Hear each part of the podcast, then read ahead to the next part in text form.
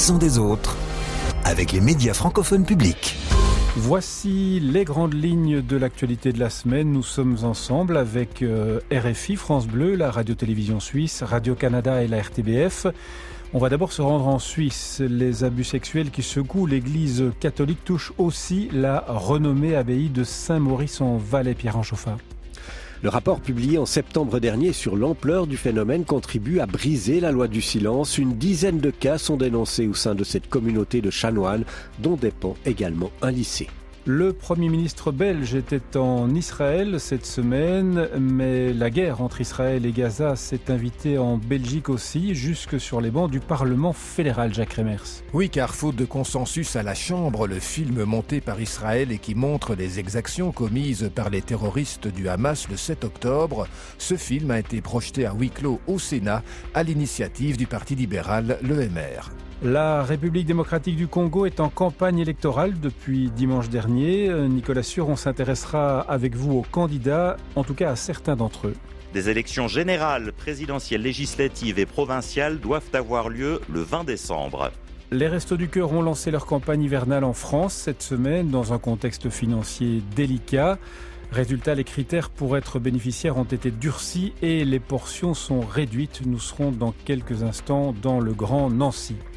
Enfin, la Cour suprême du Canada refuse toujours de traduire en français ses anciens jugements, Nadim Mobarak. Un refus malgré une recommandation du commissaire aux langues officielles. Le plus haut tribunal du pays dit ne pas avoir les ressources pour traduire l'ensemble des décisions rendues dans une seule des deux langues officielles avant 1970. Et voilà pour le sommaire de cette semaine. C'est une institution plus que millénaire, l'abbaye de Saint-Maurice en Suisse, dans le canton du Valais, et dans la tourmente après de nouvelles révélations d'abus sexuels. Pierrand. Oui, des révélations de la RTS sur neuf cas d'abus entre 1995 et 2010 qui concernent cette communauté de chanoines et parmi eux, son responsable qui assumait l'intérim après la mise en retrait en septembre dernier du père abbé, lui-même suspecté d'abus et de dissimulation. L'abbaye est donc comme décapitée, contraignant un simple membre de la communauté à venir demander pardon publiquement pour des victimes qui n'ont pas obtenu réparation.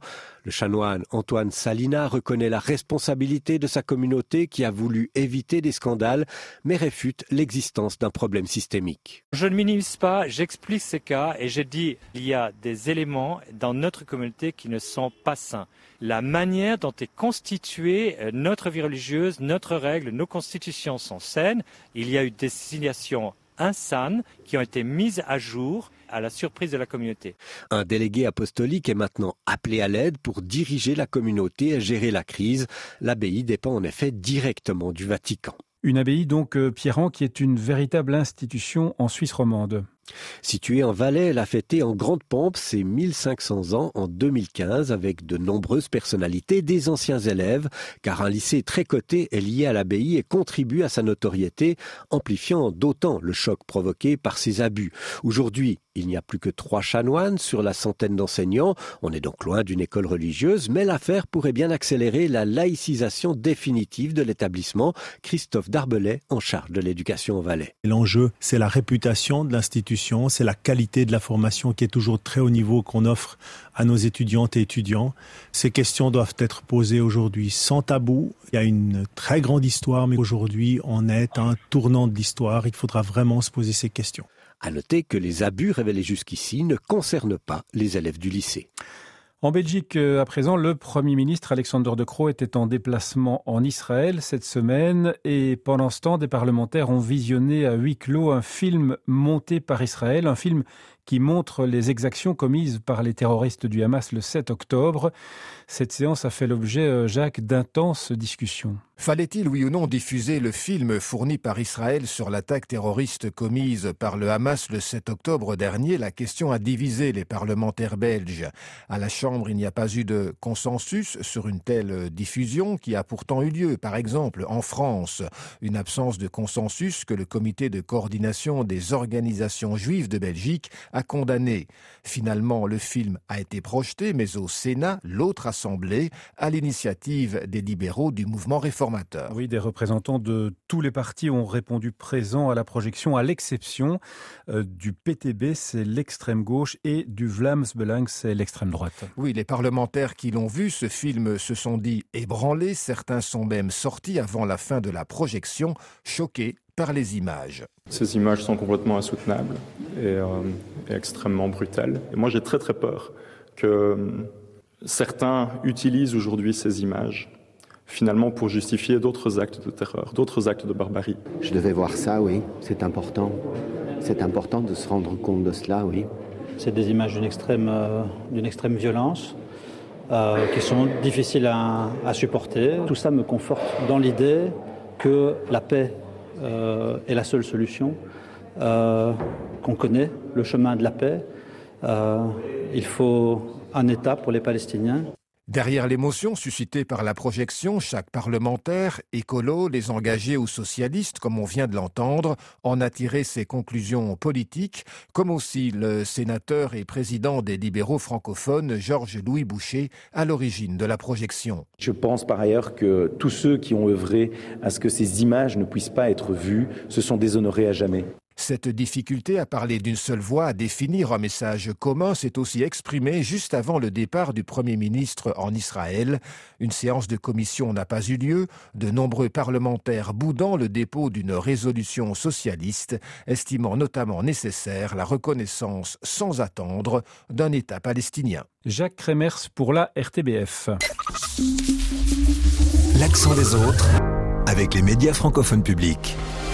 26 000 candidats sur la ligne de départ pour les législatives, 44 000 pour les provinciales et plus de 20 pour la présidentielle.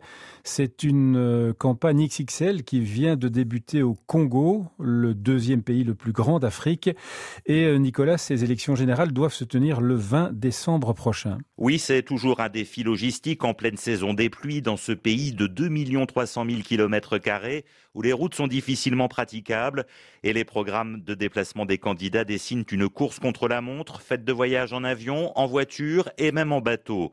Le climat politique est tout aussi morose, l'opposition craint des fraudes, une partie de ces candidats n'a pas voulu signer la charte de bonne conduite de la campagne proposée par la commission électorale. Une opposition qui se présente en ordre dispersé, euh, Nicolas, en ce qui concerne la présidentielle. Oui, la mère de toutes les batailles enregistrées dimanche dernier, 26 candidats, mais trois d'entre eux se sont rapidement désistés en faveur de Moïse Katumbi, l'ancien gouverneur de la riche province minière du Katanga, qui est aussi président du célèbre club de foot du tout-puissant Mazembe, fait figure de challenger sérieux pour le président sortant Félix Tshisekedi. Mais d'autres personnalités d'opposition sont aussi dans la course. Martin Fayoulou, qui a toujours revendiqué la victoire à la dernière présidentielle, et le docteur Denis Mukwege, prix Nobel de la paix. De son côté, Tshisekedi assure allier à sa candidature des politiciens de poids, et notamment ses vice-premiers ministres Jean-Pierre Bemba ou Vital Kamere. Dans cette présidentielle, à un seul tour, celui qui rassemblera le plus prendra un sérieux avantage. Rendez-vous donc le 20 décembre pour ces élections générales au Congo. En France, les Restos du Cœur ont lancé leur 39e campagne hivernale cette semaine dans le contexte de difficultés financières que l'on sait. En septembre, l'association avait annoncé un manque de 35 millions d'euros. Conséquence, les critères pour être bénéficiaire ont été durcis à l'échelle nationale. Exemple dans le centre de Vendœuvre les Nancy qui fait partie du Grand Nancy. Le centre accueille entre 1000 et 1500 personnes et cette fois près d'une personne sur cinq a dû être refusée. Autre conséquence, les portions sont réduites par rapport à l'hiver dernier, comme a pu le constater François Ventéjou pour France Bleu Sud-Lorraine. Avant de démarrer la distribution, Dominique Bénévole Madame, donc, rappelle les nouvelles règles. Vous avez dû apprendre que les Restos du Cœur avaient quelques problèmes financiers. Oui. Avant, vous auriez eu droit à 24 points. 24, oui, de 24, voilà. Et de 24, vous êtes passé à 16. 16 points voilà. par catégorie pour une famille de 4 personnes. Fatima doit donc faire des choix. La semoule, 8 points, ce qui veut dire qu'il vous en reste 8 pour la partie légumes. 8 points, ça veut dire 2 kilos de légumes. L'an dernier, Fatima aurait pu en avoir le double. À la fin, son sac de course n'est pas totalement rempli. J'ai la semoule, le sucre, l'huile, des œufs, pain de mie, voilà, et des petits gâteaux. L'année dernière, vous aviez quoi en plus, par exemple? Ah, l'année dernière, on a eu plus les gâteaux, les shampoings, on a, on a eu plus de choix que cette année, voilà. Des nouvelles règles qui vont faire des déçus, ça les bénévoles le savent. Martine est en charge du centre de Vendœuvre. Pour nous, c'est vrai que ça va être difficile. Euh, bon, on essaye de faire au mieux. Mais on est obligé de faire comme ça si on veut justement que les restos du cœur perdurent. Les bénévoles rappellent que les dons financiers sont les plus efficaces pour aider l'association. Un reportage de François Ventéjou pour France Bleu Sud Lorraine. Euh, l'hiver dernier, 1,3 million de bénéficiaires ont été accueillis et 171 millions de repas distribués grâce à 73 000 bénévoles en France.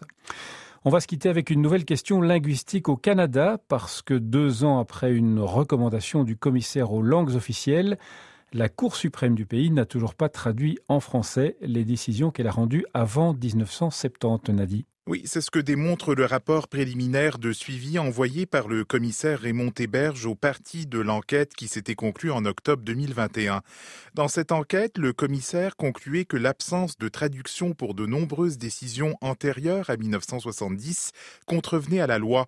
Le plus haut tribunal du pays justifie son inaction par un manque de ressources financières et techniques pour entamer cette énorme tâche. L'avocate à l'origine de la plainte examinée par le commissaire entend continuer à exercer de la pression pour que la Cour traduise au moins ses décisions les plus importantes.